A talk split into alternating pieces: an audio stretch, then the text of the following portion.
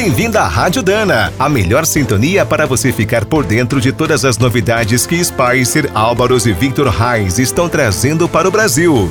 Desde a criação do primeiro veículo movido a hidrogênio em 1966, essa tecnologia sempre teve altos e baixos. Era uma eterna promessa. Por outro lado, não dava para ignorar as vantagens do combustível. É limpo, fácil de abastecer, potente e pode ser feito apenas com água. No transporte rodoviário é a solução ideal. Em todo o mundo, as fábricas de veículos pesados entenderam o potencial e investiram bilhões.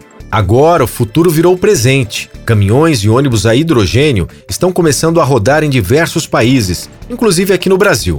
A Dana aposta na solução desde 2001, quando começou a fabricar as placas bipolares. São peças fundamentais para esses modelos. Como o nome indica, são feitas com duas chapas em aço inox. Lembram uma junta de motor. O hidrogênio passa por elas para gerar eletricidade.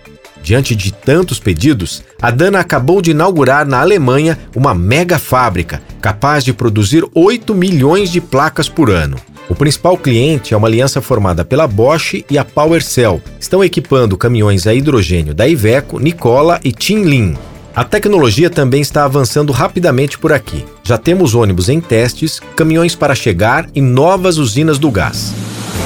Você acabou de ouvir mais um boletim da Rádio Dana, com o apoio de Spicer, Álvaros e Victor Reis, a nossa trinca de ases em componentes para transmissão, suspensão, direção e motor.